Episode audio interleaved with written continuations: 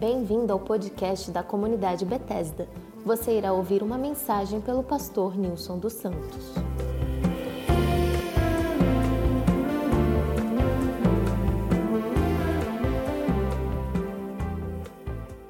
Deus é bom e continua fazendo milagre, viu? Amém.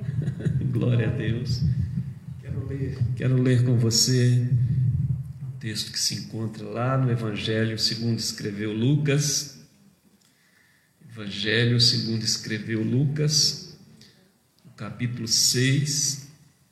Você pode abrir sua Bíblia ou acessar a sua Bíblia aí. Lucas capítulo 6, nós vamos ler a partir do verso 6, Lucas 6, 6, diz assim: Sucedeu que em outro sábado entrou ele na sinagoga e ensinava. Ora, achava-se ali um homem cuja mão direita estava ressequida. Os escribas e os fariseus observavam-no procurando ver se ele faria uma cura no sábado, a fim de acharem de que o acusar. Mas ele, conhecendo-lhes os pensamentos, disse ao homem da mão ressequida: Levanta-te e vem para o meio. E ele levantou-se, permaneceu de pé. Então disse Jesus a eles: Que vos parece? É lícito no sábado fazer o bem ou o mal? Salvar a vida ou deixá-la perecer. E fitando todos ao redor, disse ao homem: Estende a mão. Ele assim o fez, e a mão lhe foi restaurada. Mas eles se encheram de furor e discutiam entre si quanto ao que fariam com Jesus. Amém. Obrigado pela tua palavra, Pai. Pedimos tua iluminação, pedimos revelação, pedimos clareza, Senhor que o Senhor traga no nosso coração, a nossa mente, a luz celestial, para que sejamos, Pai, é, compreendedores nossa leitura da Tua palavra. Que o Senhor traga a iluminação do nosso espírito, da nossa mente, e fale com cada um de nós, Pai, de maneira que, Senhor, seja o Senhor a falar conosco, para a glória do Teu nome em nome de Jesus. Amém e amém. Interessante, né, gente? Esse, esses fariseus não largavam o pé de Jesus nunca, né? Era uma pedra no sapato de Jesus, né? Todo tempo, ah, especialmente nos três anos de ministério de Jesus, estavam eles ali, querendo, né? É, perturbar a vida de Jesus, querendo uma oportunidade para ah, matá-lo e testando Jesus, observando Jesus. E aqui, mais uma vez, ah, eles estão ah, questionando a, a, a, respeito da lei, como que Jesus iria se portar né, naquela situação em relação ao sábado. Nos versos anteriores, a partir do verso primeiro, eles também entram num confronto com Jesus, porque os discípulos estavam pegando espigas é, no sábado, passando por um lugar é, de espigas de milho, de cereal, e eles é, estavam pegando para se alimentar. E isso, segundo a lei, era permitido. Não era permitido tirar e levar para casa como se fosse um, um, uma, um mercado. Mas para comer, as pessoas podiam passar nas plantações e comer para se satisfazer. A lei permitia isso. Mas a questão deles era com relação ao sábado. Porque os discípulos não estavam trabalhando, nem Jesus trabalhando. A questão era que eles queriam pegar Jesus contradizendo a lei. E aqui Lucas narra um episódio em que Jesus está na sinagoga e ali se encontra um homem com a mão deformada, com a mão mirrada, com a mão ali é, aleijada. E é interessante porque Lucas coloca esse texto aqui, essa narrativa, nesse contexto em que Jesus está lidando com essas questões com os fariseus a respeito do sábado, a respeito da lei, a respeito da interpretação da lei. E essa deformidade que não era só uma questão física daquele homem, mas era uma questão espiritual dos fariseus, era uma questão de deformidade né, religiosa, espiritual dos fariseus. E aqui nós temos essas deformidades. E nós, as deformidades são. É, vai de, desde a nata até a provocada, né? essas coisas acontecem, ah, essas deformidades, às vezes por um acidente, às vezes por um, ah, um problema de nascença, às vezes por uma situação foi uma escolha. Fato é que todos nós temos deformidades. Aquele homem tinha uma deformidade na mão direita, e só Lucas fala, como médico talvez, fala que era a mão direita. Marcos e Mateus falam a mesma coisa, mas não mencionam esse detalhe de que era a mão direita do homem que estava é, deformada.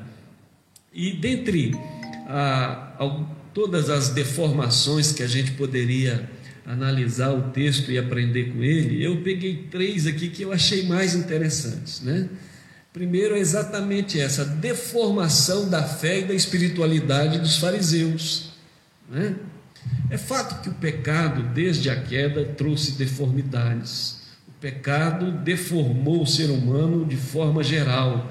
Tudo que nós vivemos hoje tem a raiz lá no Éden, quando o homem pecou, e dali para frente a coisa só despirocou mesmo, o trem só pegou. E hoje nós temos esse mundo aí maluco, violento, esquisito, é, por causa do pecado. O pecado todo trouxe deformidades em todos os aspectos da vida.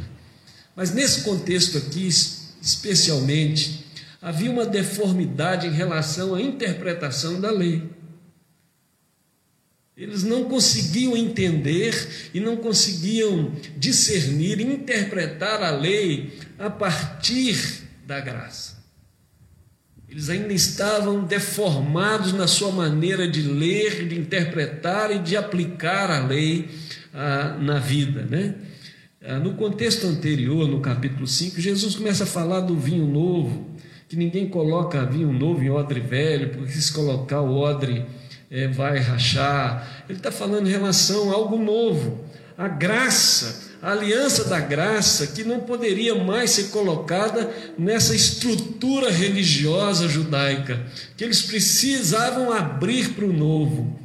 Ah, o odre velho era aquela religiosidade mantida pelos judeus, especialmente os fariseus, saduceus e todos os eus ali. Então a questão aqui era em relação ao sábado, como estabelecido na lei, e Jesus está sendo questionado por isso. É, que lei que nós estamos falando? Existia três aspectos da lei, né? A lei civil ou judicial, que representa a legislação dada à sociedade israelita, à nação de Israel, por exemplo, que define os crimes contra a propriedade, as respectivas punições. Tinha a lei religiosa ou cerimonial, que representa a legislação levítica da tribo de Levi, do Antigo Testamento, que prescreve sacrifícios, simbolismos cerimoniais, etc. E tem a lei moral, é, representada no Decálogo, né, que representa a, a vontade de Deus por ser humano, a ética do reino de Deus, o caráter de Deus. Então, que lei que nós estamos, que Jesus está se referindo e que os fariseus estão é, questionando? Nós não estamos mais debaixo da lei é, civil ou judicial, porque essa foi restrita a um povo, a Israel, na velha aliança. Mas também não estamos debaixo da lei religiosa e cerimonial, que foi estritamente aquela nação, aquele povo, mas nós estamos debaixo da lei moral de Deus. E os fariseus ainda continuavam debaixo da lei civil, debaixo da lei cerimonial, religiosa, e não conseguiam ver que em Jesus, o Cristo anunciado desde o início, desde a, a, a, o Éden, que Jesus viria e haveria alguém que, pela sua graça, nos encontraria e nos salvaria é, da morte, da eternidade e nos daria vida e salvação. Eles estavam questionando Jesus e a questão central era o sábado, a ética religiosa da lei, da, da letra e não o espírito da lei. Então havia uma deformidade na vida deles com relação à interpretação da lei. E Jesus passa a ensiná-los que o sábado, a partir dele agora, não era um dia que não se trabalhava. O sábado agora não era um dia a não fazer nada. O sábado era um dia para fazer tudo. Porque o sábado agora não era mais um dia ah, guardado na semana para não se trabalhar, mas o sábado agora era uma pessoa. O sábado é Jesus. Ele é o descanso. É Ele que traz descanso. E quando ele diz assim: Vinde a mim, todos estáis cansados, e eu vos alivarei, tomai sobre vós o meu jugo e aprendei de mim, que sou manso e humilde, e achareis descanso. O descanso agora não é um dia, o descanso agora é a realidade espiritual que é dada pela graça de Deus. Então, o sábado deixou de ser um dia para ser uma pessoa para ser uma espiritualidade de alguém que está andando e caminhando com Jesus. O descanso agora é Jesus. O sábado não é um dia, é um estilo de vida, é uma postura. E é interessante como aqueles homens, como aquela estrutura religiosa, não conseguia compreender isso. E Jesus então está trabalhando com eles para que eles pudessem entender, e mesmo assim eles não conseguiam entender, estavam procurando uma forma de pegar Jesus no contrapé. Eles não conseguiam perceber. A visão espiritual deles era deformada, mesmo estando diante de Jesus. E às vezes eu penso que nós, como igreja, ainda estamos deformados na nossa interpretação das coisas de Deus, da palavra de Deus.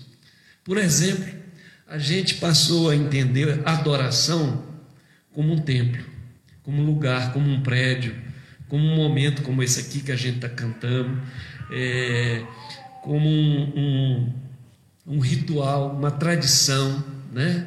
Alguém cantando, o outro lá louvando, levanta a mão, uma performance, uma coreografia, né?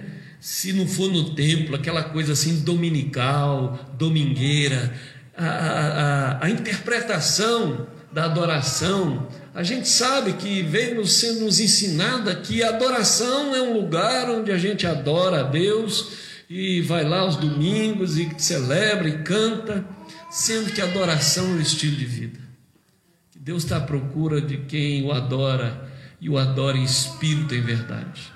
Seja aqui, seja ali, seja adoração é um estilo de vida, né? E a teologia muitas vezes é, deformada, nos ensinou tantas coisas, tem ensinado tantas coisas que não fazem parte da interpretação bíblica. Toda interpretação bíblica, a chave dela é Jesus. Jesus é a chave da interpretação bíblica.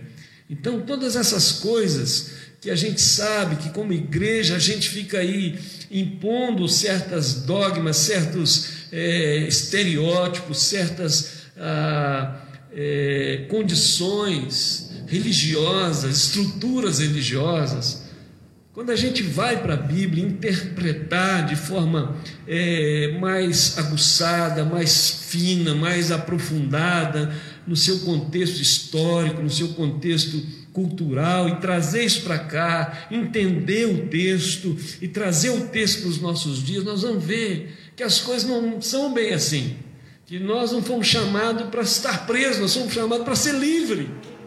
A adoração é a chancela de um povo livre, que escolheu Deus, que escolheu adorar, que preferiu adorar, que tem Deus como exclusividade, como algo de maior preciosidade. Por exemplo, uma outra coisa que a igreja briga é por, ah, pelo clericalismo. Tem coisa que só o pastor faz, tem coisa que só o bispo faz, tem coisa que só o apóstolo faz, tem coisa. É uma hierarquia que nós não vemos da forma é, bíblica como ela é hoje.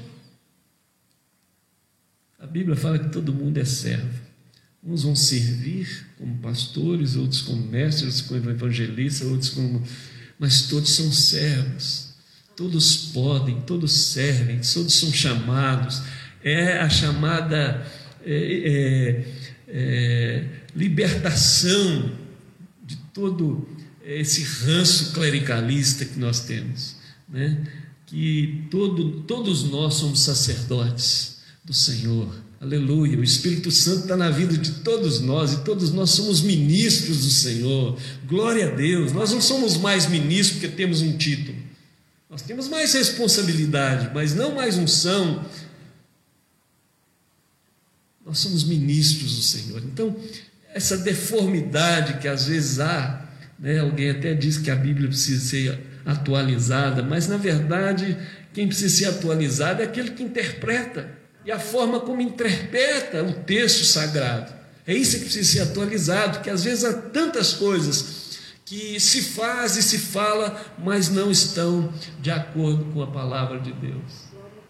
Aleluia. Glória a Deus por isso. Há uma outra deformação que aqui está explícita, que é a deformação física existencial daquele moço. Jesus percebeu no meio de um monte de gente que aquele moço estava lá com a mão mirrada, deformada, e aquilo era um problema para aquele homem. Se era a mão direita e ele era destro, era um problema, era um sofrimento.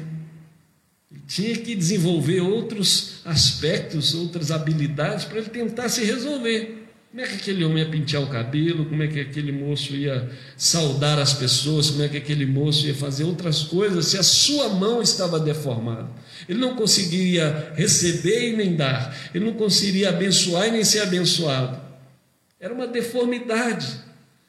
E eu gosto que Jesus percebe esse homem ali, percebe aquele entrave na vida do homem e usa aquele homem para tentar de alguma forma, manifestando a glória de Deus na vida daquele homem, iluminar o coração dos fariseus e de todos que estavam ali, mas eles não se deram conta. Ninguém notou aquele homem, ninguém se importou com a dor daquele homem, com o sofrimento. Talvez aquele homem estivesse ali todos os dias naquela sinagoga, mas naquele dia Jesus notou. E eu queria dizer para você que Jesus está notando a sua e a minha deformidade. E nele há cura para as nossas deformidades. deformidades. Às vezes é a alma, às vezes é a família, às vezes é o coração, às vezes é o físico mesmo, às vezes são a, a, a situações que estão deformadas, maneira de pensar, estão deformadas e a graça, a bênção de Jesus vai vir e vai sarar as nossas deformidades. Mas há uma terceira deformidade aqui que está implícita aqui, que é uma deformidade relacional.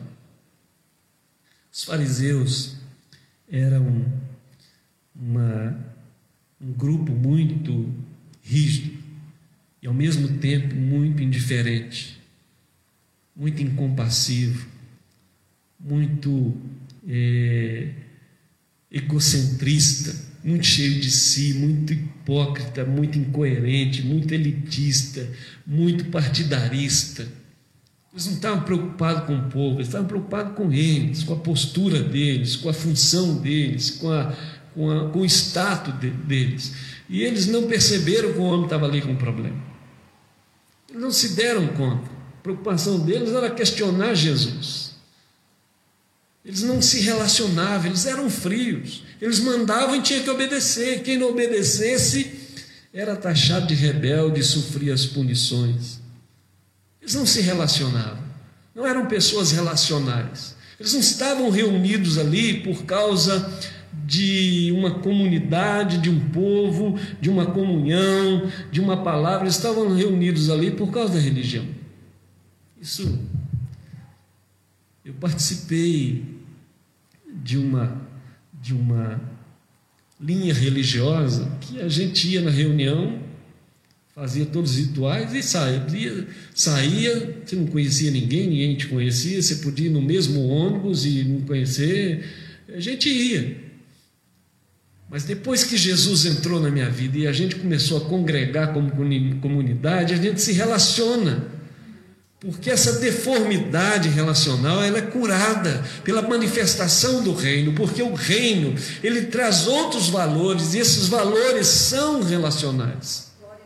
Não há como viver o evangelho sem se relacionar, e o reino vai curando essas deformidades relacionais. Sabe, quando a gente tem dificuldade de relacionar com as pessoas, a gente precisa saber ou prestar atenção se o nosso relacionamento com Deus vai bem. Porque as nossas relações interpessoais são reflexo da nossa relação e compreensão de Deus, do reino de Deus, dos valores do reino de Deus.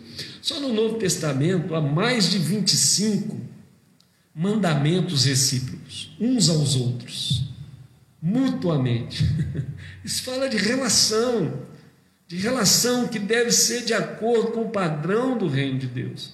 E Jesus vem ali, ao contrário daqueles fariseus, estabelecer uma nova norma, uma nova situação, não mais indiferente, não mais discriminatória, não mais é, fria, mas algo novo. E quando nós é, oramos, vem o teu reino, nós estamos dizendo isso. Senhor, muda, sara, cura as nossas deformidades relacionais. Se Jesus é o centro, então o padrão do reino vai ser estabelecido. A nossa relação com Jesus, a nossa relação com o reino de Deus vai afetar nossas relações pessoais. Por isso a igreja não é um programa. Por isso que a igreja não é uma estratégia. Por isso que a igreja não é uma estrutura. Ainda que isso seja bacana, seja lícito, mas a igreja é relacional, a igreja é comunitária, e quando isso é quebrado, o coração de Deus é ferido.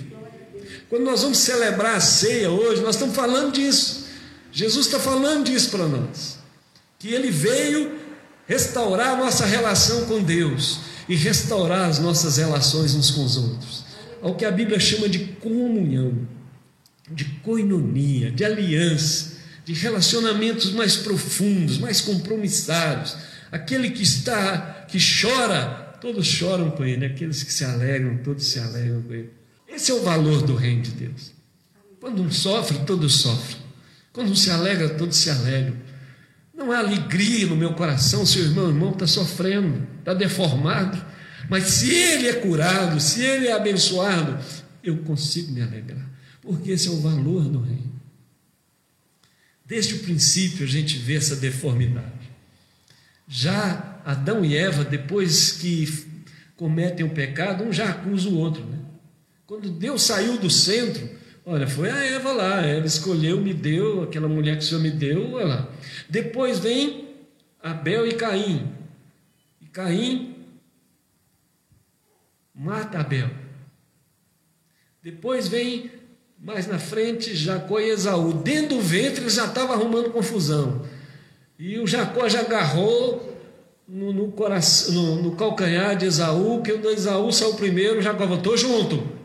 Posso não, não, não, perder de 1 a 0, mas dá empate. né? Então aqui esses conflitos vêm desde lá, os relacionamentos eles são deformados e só a manifestação da graça do reino de Jesus, por isso a Bíblia diz: buscar em primeiro lugar o reino de Deus. Nós estamos falando de é, ajustes relacionais. Quando o reino vem, ele estabelece uma nova forma de relacionar. Porque o reino vem e diz que a gente tem que perdoar, que a gente tem que caminhar mais uma milha, que a gente tem que ser suporte para o outro, que a gente tem que ser misericordioso com o outro, que a gente tem que ser é, ajudador do irmão, compartilhar as necessidades dos irmãos. O reino vem trazendo uma nova forma de se relacionar, diferente da que aqueles fariseus estavam é, fazendo. A religião não aproxima ninguém, gente. Só Jesus nos aproxima. E à medida que Jesus é o centro da nossa vida, a gente se aproxima uns dos outros. Não há como se aproximar de Jesus sem se aproximar de outras pessoas, sem se relacionar com outras pessoas. É uma situação nova. Aquele que está em Cristo é nova criatura. E a gente acha que nascer de novo, opa, não vou pecar mais, eu não vou mentir, não vou roubar, não vou adulterar, eu não vou, eu agora vou frequentar um lugar. Mas a Bíblia está falando de coração novo, também é um coração relacional.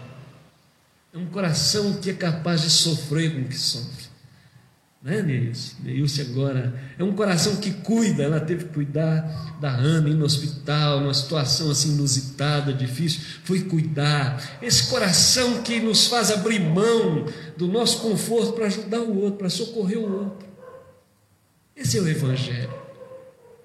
E diferente dos fariseus, Jesus ia com todo mundo. Jesus ia na casa das pessoas, sentava para comer com as pessoas, foi acusado de é, comer com pecadores, ser glutão e uma confusão danada. Mas Jesus era da gente, Jesus era do povo, Jesus era relacional.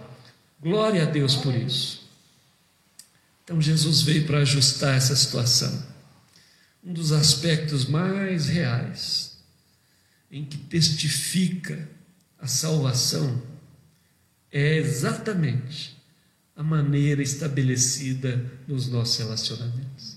Quando nós celebramos a ceia, nós não estamos aqui no memorial, mecanismo de religioso, nós estamos aqui falando disso.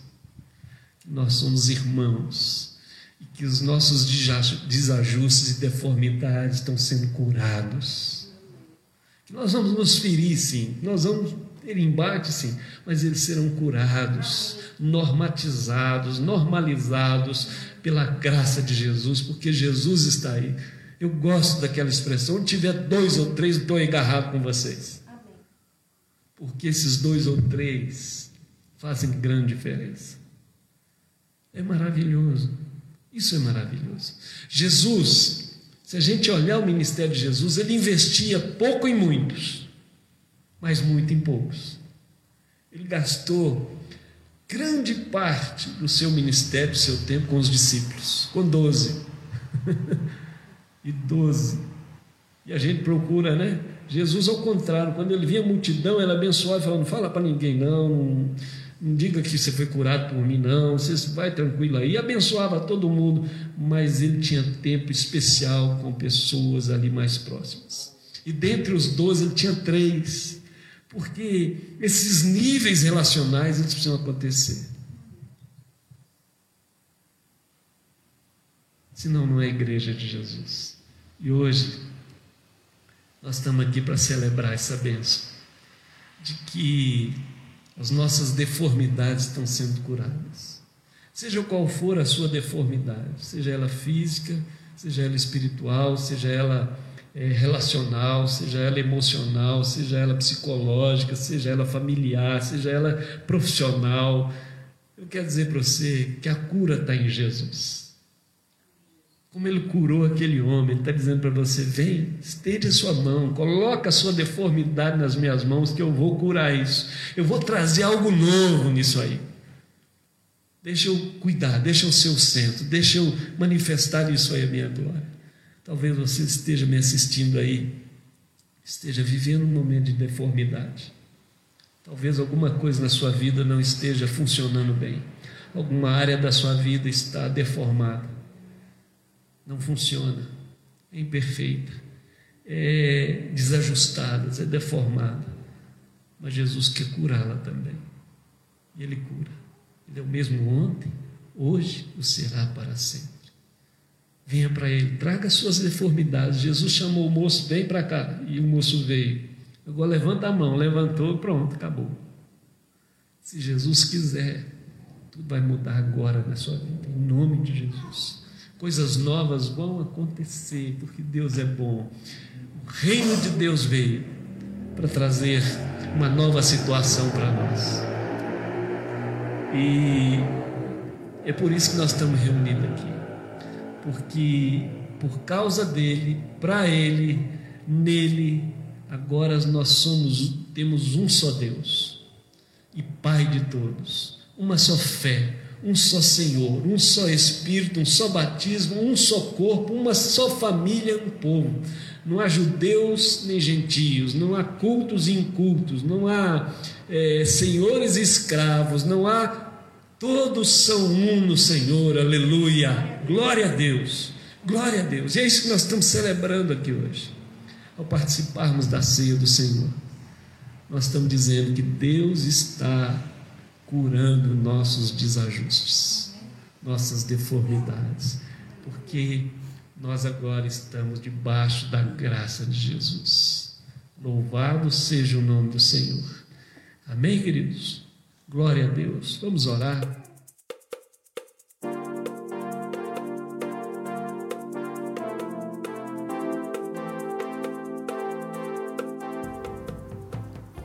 Você está em um canal da comunidade Bethesda Brasília. Nos acompanhe também no Instagram